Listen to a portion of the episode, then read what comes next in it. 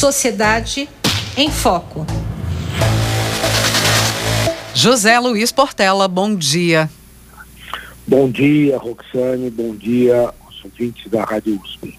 Vamos lá, Portela, vamos ao tema desta semana.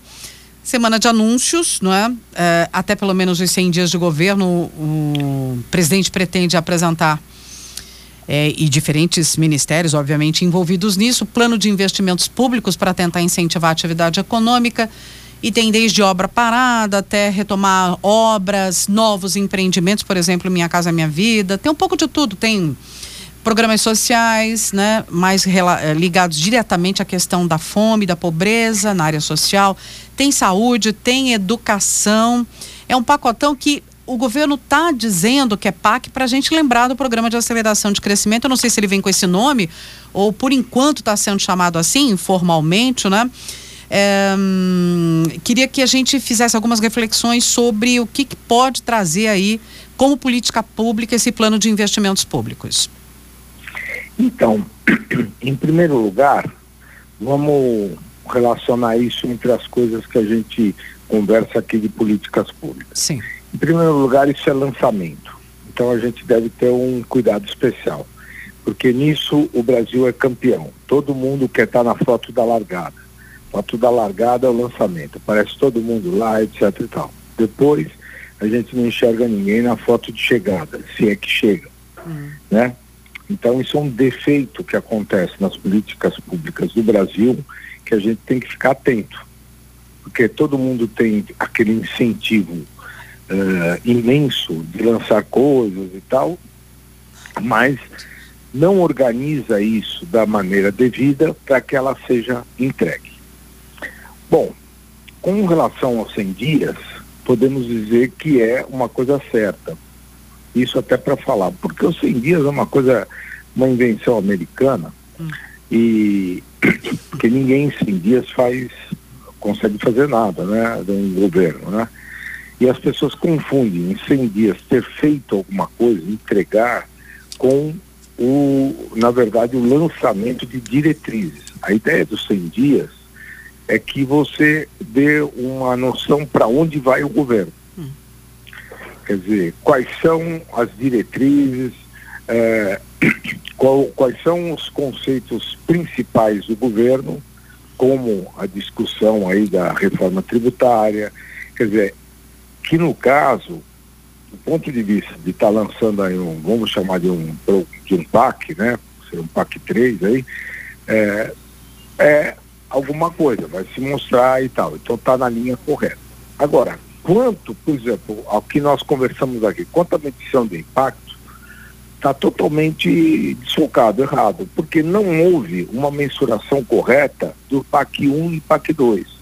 Ou seja, não houve o um balanço que na verdade, inclusive, o governo, que esteve um tempo, quatro anos fora, poderia ter feito, seis anos fora, né?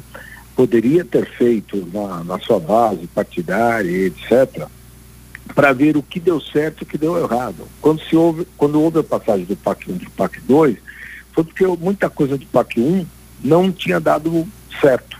Hum. E foi então já uma tentativa de correção. E foi feito um PAC 2. Então toda hora se fala até 14 mil obras paradas, outros falam 7 mil, outros falam 9 mil. Não se sabe exatamente quais são as obras paradas e que tipo de obra é parada e por quê. Tem obra que está parada por falta de projeto, tem obra que está parada por falta de dinheiro, tem obra que está parada por problema jurídico da, das empreiteiras.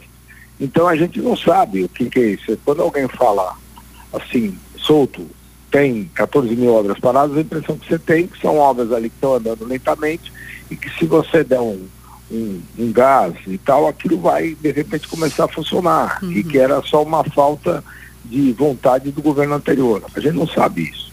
Então nós não tivemos uma medição de impacto devida no PAC 1 e PAC 2. Então se vai fazer um PAC 3, isso faz falta. Uhum.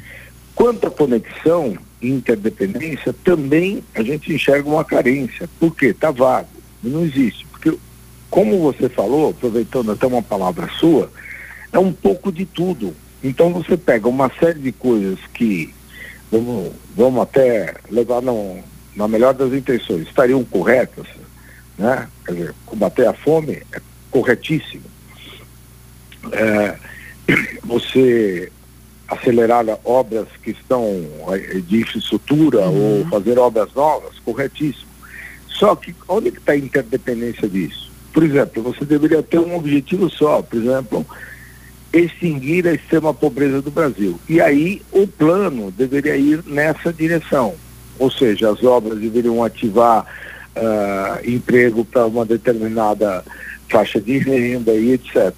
Mas você não enxerga isso, é uma coisa geral. É um, como eu já disse aqui, um supermercado de intenções. Sim, São sim. boas intenções, mas elas não estão interconectadas.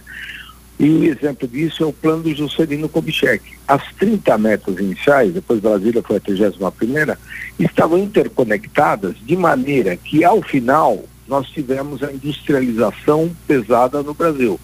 Quer dizer, ali o plano previa gerar emprego, gerar emprego para a classe média, gerar emprego para a população mais carente, dar aos empresários uma resposta para eles terem onde investir. Quer dizer, ele tinha todas as boas intenções gerais, mas ele tinha um projeto específico, realizar uhum. a industrialização pesada no Brasil. E, e o fez, porque o plano tinha interconexão, foi super bem acompanhado, as pessoas tiveram treinamento. Por exemplo, aqui nesse PAC 3 não se percebe essa questão do treinamento, da educação, que é fundamental, que normalmente você vai montar um plano novo, você dá de barato que todas as pessoas que estão na máquina do governo sabem realizá-lo. E não é assim, porque ele tem especificidades. Então também uhum. não se pega os planos anteriores. Se o Casa Verde e Amarela não deu bola para Minha Casa Minha Vida, agora o Minha Casa Minha Vida 2 não está dando bola para o Casa Verde e Amarela, que deve ter coisas erradas, mas deve ter coisa certa. Então você deve ver se é só complementar. Então, eu acho que a gente deve olhar tudo isso com bastante cuidado, bastante atenção, para a gente não incorrer em erros anteriores. Uhum, muito bem. E numa ideia que você sempre diz, olha, com, começar fazendo o balanço do que, por exemplo, né, foi feito no 1 e no 2, no PAC 1 e 2, seria o ponto inicial. Né? Vamos ver se alguma coisa será apresentada nesse sentido. Talvez sim, talvez não. A gente tenha o detalhamento na medida em que esses anúncios, que serão anúncios separados até né, esses tais 100 dias, como você disse. E por fim, só para complementar, Portela, hoje mesmo o governo lança o tal do programa elaborado para diminuir filas do SUS para cirurgias eletivas, exames, consultas, e diz que é uma demanda, se agravou com a pandemia, e está dentro desse programa aí com um braço lá na saúde. Então é, é um pouco de tudo mesmo. Esse é muito Isso. objetivo, esse dá para saber o que está né, parado, o que, que pode acelerar. Esse tem um objetivo muito rápido e direto. Então, tem um objetivo, mas vamos aproveitar aqui uma coisa técnica. Mas não está tendo, pelo menos, que se saiba uma meta. Uhum, objetivo uhum. é uma intenção. Normalmente é expresso por um verbo no infinito. É. Então vamos diminuir a fila do SUS. Ótimo, é uma bela intenção, etc e tal. Quanto vai diminuir e em quanto tempo? Isso uhum, é uma meta. Uhum. E a gente não observa. Então fica um, um emaranhado de intenções e depois você não sabe como cobrar. Se a fila do SUS diminuir em uma pessoa, diminuiu. Se diminuir em um milhão, diminuiu. Qual é a meta? Então, quanto nós temos e quanto nós vamos chegar? É isso aí. E isso não só na, na fila do SUS, como nas outras coisas. Nós temos um, um programa de aceleração de infraestrutura. Quanto? Quantos empregos nós vamos gerar?